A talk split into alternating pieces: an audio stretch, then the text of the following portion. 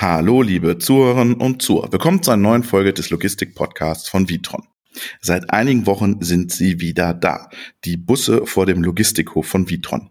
Nein, es sind keine Kunden, die ein neues Logistikzentrum brauchen, sondern Schülerinnen und Schüler, Studierende sowie Fachkräfte und Quereinsteiger. Alle interessieren sich für einen Job beim Parksteiner Logistik Generalunternehmer. Vitron präsentiert das Unternehmen so potenziellen neuen Mitarbeitern. Die sind für den Erfolg mindestens genauso wichtig wie die Kunden aus dem Lebensmittelhandel aus der ganzen Welt. Was Vitron zu einem attraktiven Arbeitgeber macht und wo die Stärken des Mittelständers liegen, erklärt mir Personalchef Theo Zeitler in dieser Folge.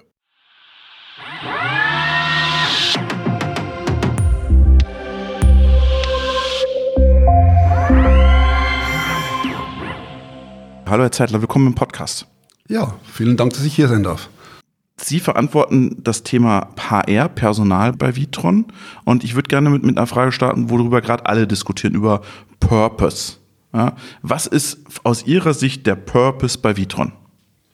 Also spätestens seit Corona wissen wir alle, dass die Verteilung von Lebensmitteln systemrelevant ist. Und grundsätzlich ist es natürlich ein schönes Gefühl, in einem Unternehmen zu arbeiten, das etwas macht, das für die Gesellschaft wichtig ist. Ich glaube, das, das ist eine sinnvolle, ein sinnvolles Produkt, ein wichtiges Produkt und das ist, glaube ich, gut.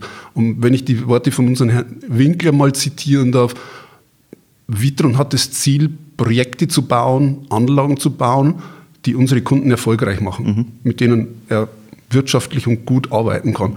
Und analog gilt das natürlich auch für unsere Mitarbeiter. Wir möchten unseren Mitarbeitern Arbeitsplätze zur Verfügung stellen, an denen sie ihre Talente maximal entfalten können, mhm. wo sie wachsen können, wo sie Spaß haben, Freude haben und am Ende des Tages nach Hause gehen und sagen, war ein guter Tag, war ein guter Job, den ich gemacht habe. Mhm. Purpose heißt also die nachhaltige Versorgung von Menschen, Millionen von Menschen mit Lebensmitteln mhm. mhm. oder Güter des betäglichen genau, Bedarfs. Genau, genau. Ist das ein Purpose, wenn Sie mit jungen Bewerbern sprechen, wo Sie sagen, da brennen die dann für? Ich glaube, das ist ganz wichtig, dass man für etwas brennen muss, damit man es gut machen kann.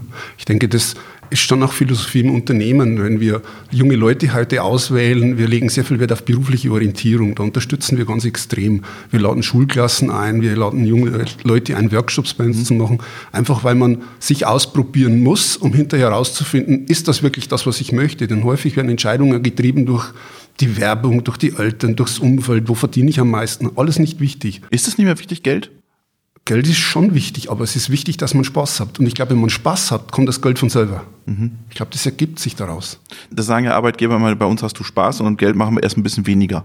Ist das, ist das, nee, das Geld muss natürlich passen. Das ist, ich glaube, das ist ganz, ganz klar, dass Menschen haben Bedürfnisse und wir sind heute sehr vielen Sachen ausgeliefert, Werbung, äh, jeder hat alles. Früher war es wesentlich einfacher, nicht so viel Geld zu haben, weil es anders war. Aber heute, man wird konfrontiert mit Werbung auf allen Kanälen und jeder hat ein Riesenauto und jeder fährt fünfmal in Urlaub und man fragt sich, wie kann sich der das leisten? Also das muss natürlich schon passen. Ich glaube, das ist ein, ein wichtiger Aspekt. Aber damit das nachhaltig und langfristig funktioniert, glaube ich, muss man Spaß bei dem haben, was man macht. Und man muss was machen, was auch Sinn stiftet. Für einen selber und auch irgendwo in der Gesellschaft. Für welche Werte steht Vitron, wenn ich hier anfange? Was, was, was für Werte geben Sie mir mit als Unternehmen? Und welche fordern Sie vielleicht auch von mir? Also ich glaube, ein großer Wert ist, dass wir ein beständiger Partner sein wollen. Mhm. Loyal. Zum Kunden und zum Mitarbeiter. Berechenbar, langfristig. Und das ist ein Wert, glaube ich, der ist absolut wichtig im Leben. Und was ich festgestellt habe, dieser Wert hat auch wieder Bedeutung bekommen. Vor Corona, also zwischen der Finanzkrise und der Corona-Krise, hatten wir ganz oft in Vorstellungsgesprächen oder auch in Präsentationen bei Studenten das Thema gebracht, wir sind ein sicherer Arbeitgeber, wir sind ein stabiler Arbeitgeber, eigenfinanziert, Stiftungsmodell.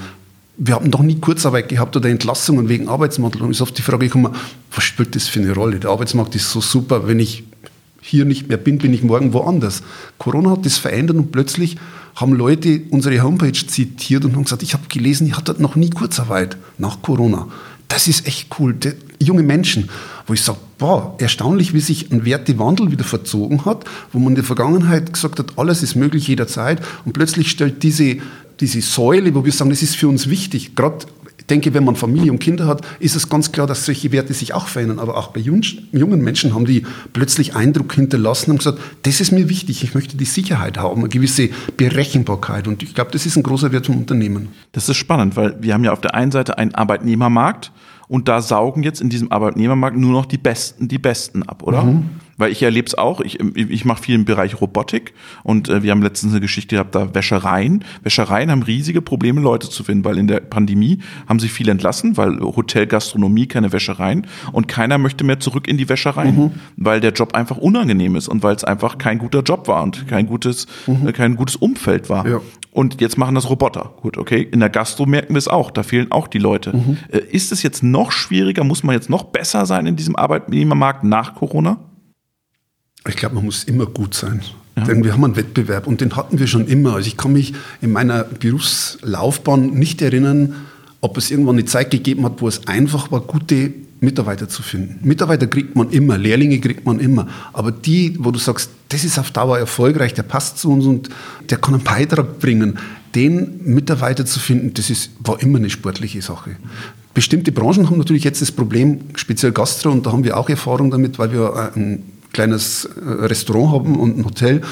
Wir haben das gleiche Thema gehabt, natürlich, dass Leute gesagt haben, ich gehe jetzt in die Fertigung. Die haben zur Witterung gewechselt, sind bei uns in, in die Fertigung gegangen und haben gesagt, geh nicht mehr zurück in die Gastro, weil das ist natürlich super. Ich habe einen 8-Stunden-Tag, ich muss nicht am Wochenende arbeiten, da bleibe ich. Mhm. Und das ist sicherlich in der Fläche passiert. Also manche Branchen ja, aber innerhalb von normalen Produktionsunternehmen, glaube ich, wird es immer eine Herausforderung bleiben, gut zu sein. Und das ist nicht bloß das Maximale an Lohn zu zahlen oder noch ein Laptop drauf als Geschenk oder irgendeine Prämie, sondern es muss insgesamt das Paket sein. Aber bestimmte Werte verschieben sich und ich glaube, da muss man ein bisschen sensibel darauf reagieren. Themen heute sind sicherlich wichtig, wie Work-Life-Balance ist in aller Munde absolut ein Thema. Denn Familie steht für viele äh, in einem höheren Stellenwert als vielleicht noch vor 30 Jahren, wo man sagt, war die Familie auch wichtig, aber die finanzielle Versorgung war vordergründig. Und damit hat man Kompromisse gemacht.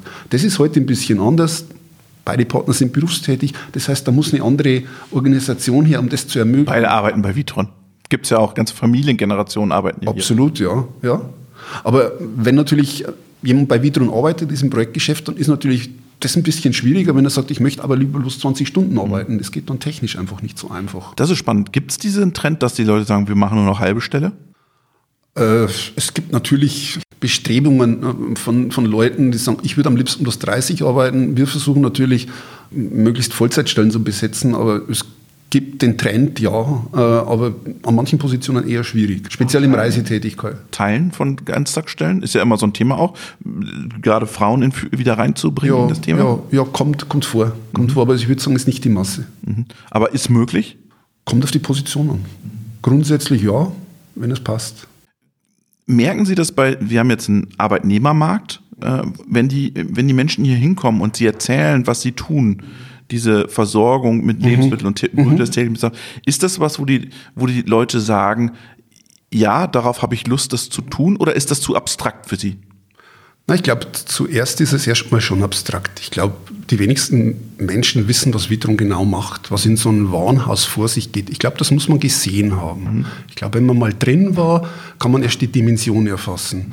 Das versuchen wir einfach zu erreichen, indem wir die Leute mitnehmen, ihnen was zeigen, ihnen erklären. Und dann kommt schon die Begeisterung damit. Und ich glaube, es ist schon wichtig, denn man sieht ja im Wandel der Berufsbilder. Berufsbilder wurden verändert, weil sie einfach nicht mehr sexy waren, weil sie nicht mehr attraktiv Aber waren. Aber ist das so sinnvoll, einfach ein Berufsbild zu ändern, weil es nicht mehr sexy nee, ist? nicht, wenn sich ja. der Inhalt nicht ändert. Ja, eben, genau. Aber wir haben ja den Inhalt, den wir bieten können. Mhm. Nur die Leute verstehen erstmal nichts drunter. Wenn man ihnen aber das zeigt, wenn man zeigt, was drin steckt in der Tätigkeit, in der Funktion von so einer Anlage.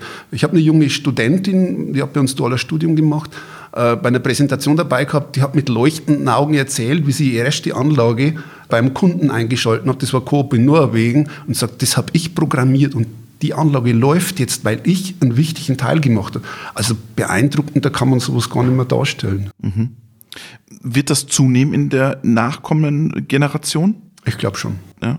Sie haben ja, Sie haben ja eine super, super Herausforderung als Personal. Auf einer Seite haben Sie die Babyboomer, mhm. die eher fokussiert sind auf, ich will Karriere machen, Geld muss stimmen, Dienstwagen, ich will Führungskraft mhm. werden, Familie habe ich, aber da kümmert sich vor allem meine Frau drum. Mhm. Äh, und jetzt haben sie eine andere Generation, die sagt, Dienstwagen, nee. Mhm. Gehalt, ja, muss stimmen. Meine Motivation kriege ich aus dem Fußballverein, wo ich da Trainer bin. Und ich mache Elternzeit und Karriere, naja, mache ich Fach, Fachlaufbahn. Also in diesem Unternehmen haben sie ja zwei Pole, die da entstehen. Wie schwierig ist das als Personaler zwischen diesen zwei Polen zu navigieren? Ja, ich glaube, es kommt immer auch darauf an, was jemand für eine Aufgabe ausführen führen will. Wenn jemand sagt, mir ist 9 to 5 Arbeiten total wichtig, ich mag zwar meinen Job total gerne, aber ich möchte abend um drei nach Hause gehen, dann ist das legitim, das kann ich dir nicht ausreden. Man muss halt überlegen, ob die Stelle, die dann innehaben will, auch dafür passt. Mhm. Gott sei Dank haben wir die unterschiedlichsten Stellen im Hause offen. Das heißt, man kann sich auch verändern. Wir haben ganz oft Bewerber, die sagen, ich möchte Projektleiter werden, Projektmanager, stelle ich mir cool vor.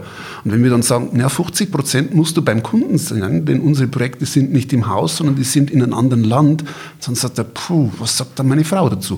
Mhm. Na, dann ist das Ganze schon gelaufen. Mhm. Also geht dann meistens nicht mehr weiter. Und deshalb ganz wichtig, man muss herausfinden, was man will.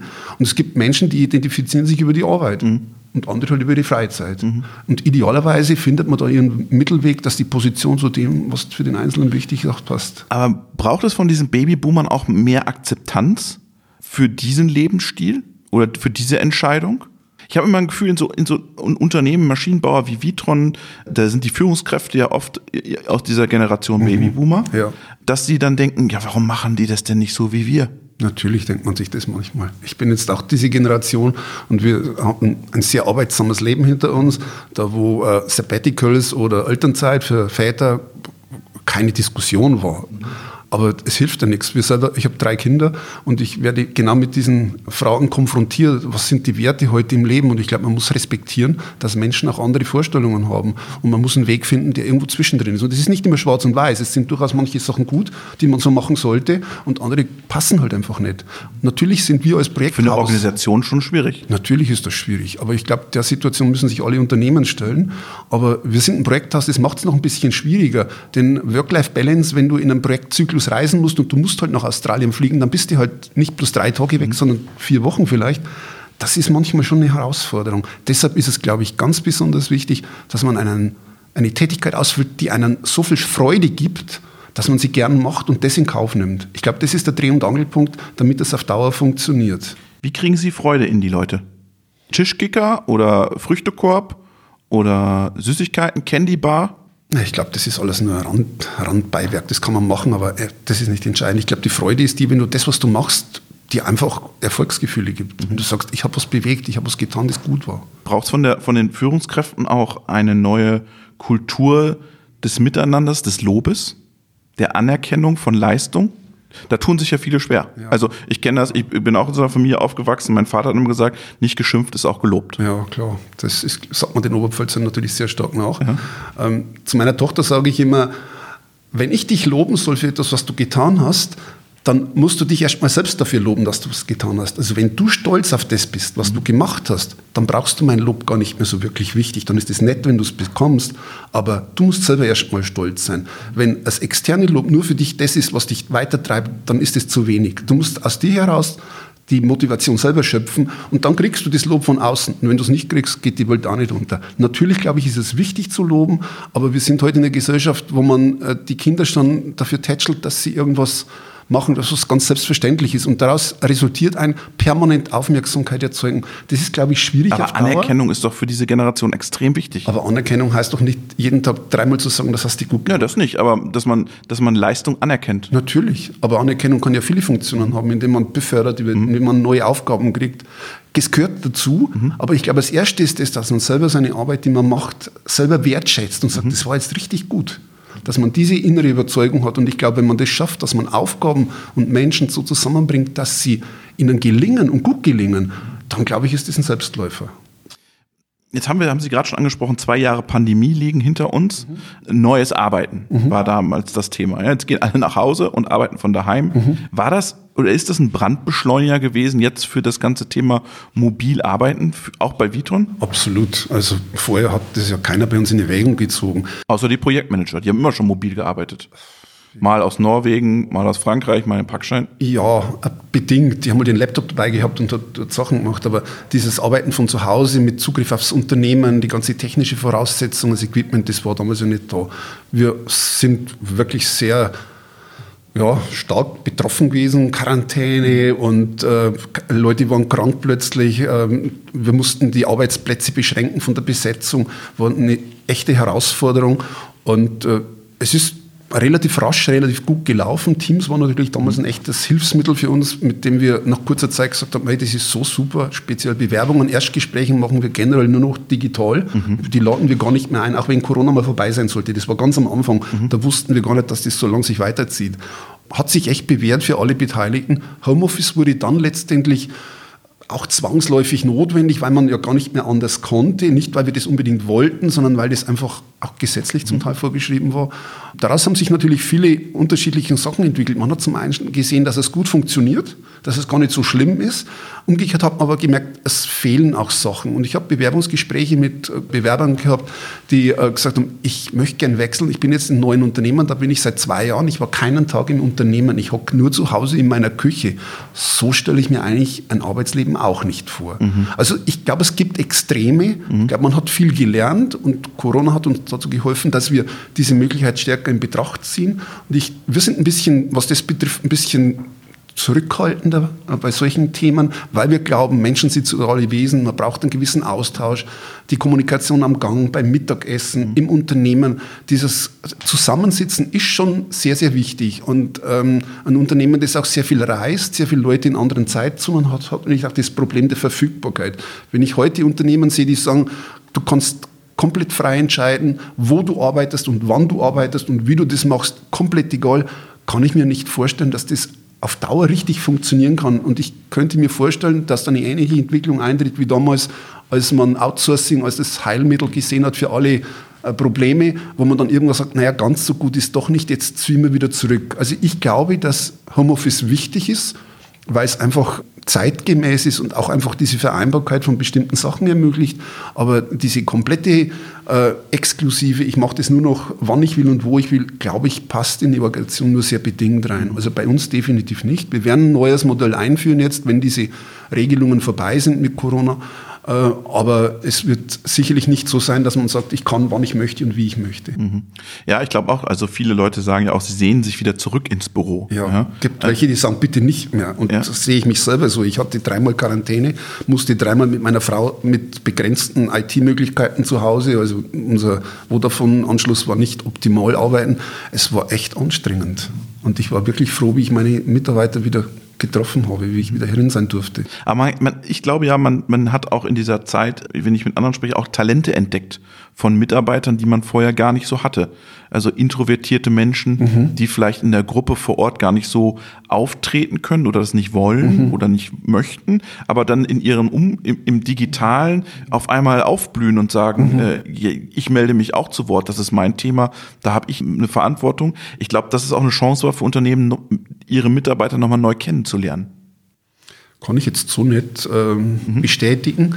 Habe ich vielleicht zu wenig Einblick in die unterschiedlichen Abteilungen, wie die jetzt gesehen mhm. haben. Generell glaube ich, ist äh, war es wichtig zu erfahren, dass es funktioniert. Und es ist ein wichtiges Element, das in ein Unternehmen auch reingehört, da wo es Sinn macht. Aber ich glaube halt, man muss es wirklich auch ein bisschen dosiert sehen. Und da, wo es Sinn macht, kann man es intensiver machen.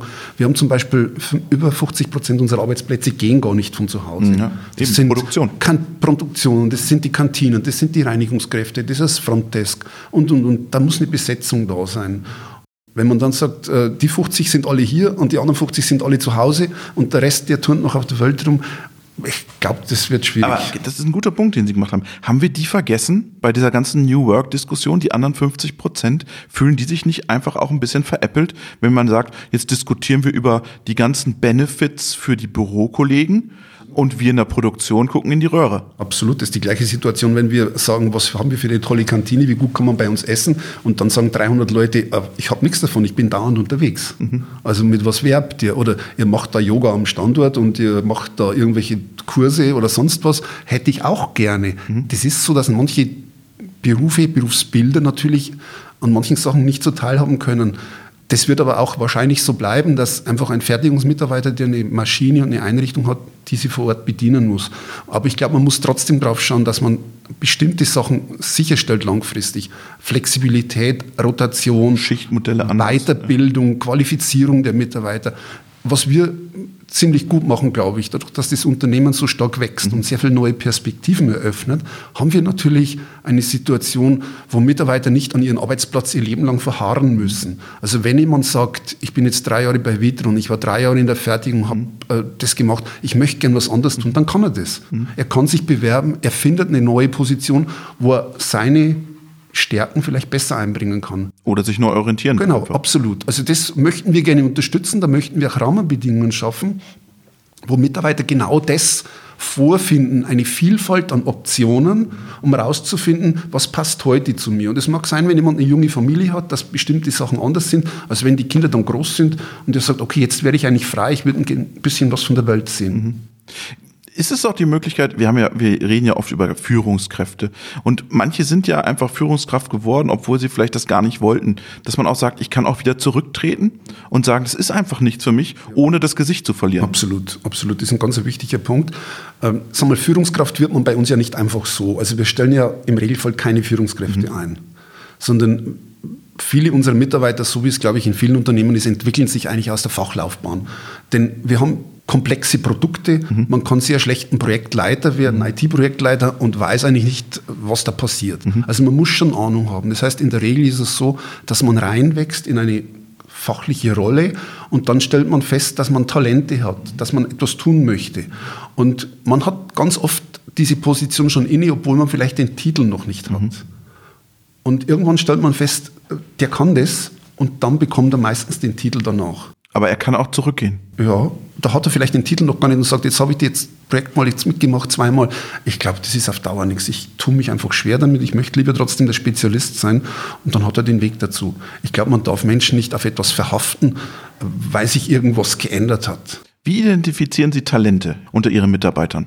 Was ist für Sie ein, was muss ein, was ist für Sie Talent? Wo, wo sagen Sie, das muss funktionieren? Das funktioniert als Führungskraft? Wenn jemand als Führungskraft tätig ist. Wenn er Führungskraft werden will, vielleicht. Werden, werden will. Na gut, er braucht eine gewisse fachliche Kompetenz. Klar. Er braucht eine gewisse menschliche Akzeptanz. Also es, wir können ja heute nicht mehr führen äh, mit Anweisungen. Mhm. Also die Zeiten sind ja rum, wo sich eine Autoritätsperson hinstellen Aber sagt. Aber einer so, muss trotzdem mal sagen, wo es lang geht. Einer muss die Verantwortung haben, muss koordinieren. Mhm. Aber ich glaube, äh, es, ist, es hat sich gewandelt. Mhm. Es hat sich gewandelt. Die Leute müssen überzeugt sein von dem, was sie machen. Mhm. Sie können sich auf Dauer nicht hinstellen und sagen, so wird es gemacht und jeder sagt, na, ist eigentlich nicht der richtige Weg. Also diese Akzeptanz, dass man sagt, ich vertraue dem, der hat einen guten Plan, mhm. dem folge ich, das ist wichtig. Und ich glaube, das kristallisiert sich raus und man merkt, dass jemand in diese Rolle schlüpft und ob er auch die Talente dafür mitbringt. Kommunikationsfähigkeit ist ganz wichtig, gewisse Empathie, Eingehen auf Kollegen, Organisationsfähigkeit und, und, und. Sind vielleicht wir haben, Sie haben jetzt ganz viele Techniker ja, und Projektmanager, ja, sind vielleicht die nicht so tief die Technikexperten vielleicht die besseren Führungskräfte? Denkt man immer, der ist jetzt Ingenieur, dann kann der bestimmt auch Führungskraft sein. Ja. Oder ist es nicht so vielleicht der Azubi, der hier eine Ausbildung gemacht hat, der aber noch Fußballtrainer ist bei, mhm. beim Parkstein, mhm. mhm. dass der vielleicht die viel bessere Führungskraft wäre? Da habe ich Ihnen vollkommen recht. Historisch ist es, glaube ich, generell in ganz vielen Unternehmen so, dass man aus einer fachlichen Kompetenz auch gesagt hat, der hat die Führungskompetenz. Und hat aber dann am liebsten das gemacht, was er gut konnte, nämlich fachlich tätig mhm. werden. Mhm. Das ist ein Spagat. Und ich glaube, da muss man äh, achten darauf, dass Menschen, die die Fähigkeit haben, diese Talente weiterzuentwickeln, auch unterstützt dabei. Aber man wird auch zu Ergebnis kommen, dass manche fachlich perfekte Führungskraft vielleicht menschlich nicht der ist, der die Leute begeistert und mitnehmen kann. Ist das die, die Aufgabe der Zukunft, die Leute begeistern, diese Sinnhaftigkeit ja, weiterzugeben? Ja, absolut. Wenn Sie einen Trainer haben, der eigentlich keinen Spaß mit Fußball hat, also wenn Sie mich als Fußballtrainer einstellen würden, ja, ich würde keine Mannschaft ähm, motivieren. motivieren können, weil A, könnte ich gar nicht spielen und zweitens mal möchte ich auch gar nicht spielen. Also wie kann ich dann guter Trainer sein? Glaube ich, dass es nicht geht. Du musst schon selber Leidenschaft für das haben, was du tust, denn ich glaube, dieses, dieses äh, Anzünden von anderen, wenn du selber nicht brennst, wie sollst du andere anzünden können? Mhm. Ich glaube, das ist ein ganz ein wichtiger Punkt dabei. Wie hat sich Ihre Arbeit verändert über die Jahrzehnte, die Sie hier sind? Wie hat sich Ihre Rolle verändert? Jetzt sagen Sie, wir sind, äh, wir sind auch irgendwie Übersetzer zwischen Generationen, mhm. wir sind Vermittler über mhm. Generationen mhm. hinweg, Verständnis aufbauen zwischen, zwischen Mitarbeitenden, mhm. zwischen Führungskraft und Mitarbeiter. Wie hat sich Ihre Rolle verändert? In dem Arbeitnehmermarkt jetzt auch? Also ich bin jetzt in der Widron seit 20 Jahren und ich bin äh, schon ja, viele Jahre in. Ich finde das immer so nett. In der Oberpfalz sagt man, wenn man irgendwo ewig ist, in der Vitron. So, in der, in der Firma so, ne? Ja. Das ist mal so in der Vitron. Ja, in der Vitron schon lange tätig, 20 Jahre. Also ich habe schon sehr viele Menschen gesehen, sehr viele Bewerbungsgespräche geführt, sehr viele Unterhaltungen mit allen möglichen äh, Lehrern, Professoren und so weiter. Also ähm, das, das waren erst interessante Entwicklungen. Und wenn ich jetzt nur mal eins rauspicke, wie hat sich die Bewerbungssituation verändert? Oder Ihre Aufgabe auch?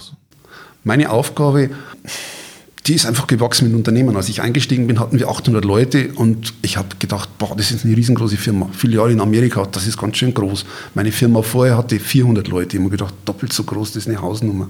Heute haben wir 5000 und am Standort 2000. Wir haben 40 Nationalitäten am Standort. Also einen, einen extrem spannenden Mix an Kulturen auch und auch entsprechenden Charakteren. Ich glaube, man versucht heute ein bisschen genauer hinzuschauen als früher. Früher hat man manche Sachen einfach ein bisschen mehr so abgetan. Das passt nicht, muss man anders machen. Heute versucht man mehr zu verstehen, was dahinter ist, versucht mehr zu, zu analysieren, um einfach auch die richtige Entscheidung daraus abzuleiten. Einfach weil Menschen unterschiedlich sind und weil wir auch gar nicht aus der Position herausgehen können und sagen, wir wollen, dass alles genauso ist, wie wir das wollen, mhm. weil das einfach nicht geht. Mhm. Natürlich würden wir lieber lauter Vitronen, die aus dem Vitronholz geschnitzt sind, einstellen, die sagen, boah, ähm, das ist äh, der Power Ranger, der genauso tickt, wie wir das gewöhnt sind. Aber das gibt es halt auch nicht. Und es ist auch vielleicht gar nicht sinnvoll, weil genau diese Diversität bei den, bei den Herangehensweisen und bei der Einstellung ist, glaube ich, heute auch wichtig und bereichernd. Mhm. Und da, glaube ich, müssen wir uns alle ein bisschen öffnen und anpassen, ein bisschen gerade wir älteren Semester, die jetzt halt oft auch schon glauben, genauso wie sie das machen, war es richtig, aber das mag in der Vergangenheit richtig gewesen sein, aber das heißt noch nicht, dass in der Zukunft richtig ist. Was macht es aus, bei Vitron zu arbeiten, wenn Sie sagen, das sind unsere drei USPs? Nur wirklich nur drei. Also wenn ich mal das nehme, was ganz im Vordergrund steht, ganz viele Mitarbeiter und auch Leute von außen mm, sagen, es, ihr habt ein tolles Klima. Klima. Also ich komme rein in das Unternehmen, ich fühle mich wohl. Mhm. Wenn ich heute Exkursionen mache mit Schülern, deshalb sind wir sehr stark interessiert, Leute reinzubringen, äh, das Unternehmen zu sehen, Vitron zu erleben, sagen wir dazu. Also in einem Workshop in einer Woche, die gehen raus und sagen, boah, volle Wertschätzung. Ich bin nicht der Praktikant gewesen, sondern ich war ein Mitarbeiter von euch. Jeder hat mich freundlich behandelt, respektvoll. Ich durfte was machen, was Wichtiges. Ich wurde äh, angehört, ich wurde ganz normal behandelt. Das ist ein toller Punkt. Die Kollegen untereinander, glaube ich, haben ein sehr gutes Miteinander, äh, soweit ich das bewerten kann. Ähm, die Du-Kultur ist ganz angenehm. Wie was? Die Du-Kultur. Du-Kultur, also ja. Sie duzen sich ja alle. Wir duzen uns fast alle, ja. Wir Bist duzen, du Chef? Naja, es gibt Einzelne, die sagen, äh, ich möchte gerne Sie beibehalten, aber ich würde sagen, wenn man es in Prozent sagen würde, 90, 95 Prozent sind per Du miteinander. Und das funktioniert super. Wir haben dieses Du sogar auch auf den Bewerbungsprozess ausgeweitet. Das heißt, unsere Bewerber werden auch geduzt, wenn sie das möchten. Und auch hier 99 Prozent der Bewerber sagen, ja, finde ich super und sagen danach, das war ein echt schönes Gespräch. Ich war nicht in einem Interview, sondern ich habe euch kennenlernen dürfen. Mhm. Das, glaube ich, das zeichnet uns aus. Das Zweite ist das, dass wir einfach ein Arbeitgeber sind, der stabil ist, sicher ist, mhm. berechenbar ist, mhm. die Thematik, die man natürlich in der Region kennt, was passiert, wenn ein Unternehmen seine Anteile verkauft an irgendeine äh, Heuschrecke und das geht dann durch x Hände durch, was das mit Unternehmen, mit Arbeitsplätzen und mit der langfristigen Ausrichtung mhm. macht, das ist auch nicht so mh, mm, optimal. Da kriegen wir sehr oft das Feedback von den von, äh, Bewerbern, dass sie das toll finden, dass das Unternehmen so, so bodenständig agiert. Stiftungsmodell auch. Stiftungsmodell, baut hier am Standort Parkstein seine Werke aus. Also ein klares Commitment für die Region, in der Region. Mhm. Das ist, glaube ich, wichtig. Und ich glaube auch die inhaltlichen Aufgaben, dass man sich weiterentwickeln kann. Das wären für mich die drei Punkte, die ich als besonders wichtig sehen würde. Natürlich sind unsere Kantinen super, natürlich ist es toll, dass es eine Gewinnbeteiligung mhm. gibt, aber das machen andere in irgendeiner Form auch. Ja. Aber ich glaube, das wären die drei Punkte, die mir besonders auffallen würden. Vielen Dank, Theo Zeitler. Gerne, war mir ein Vergnügen.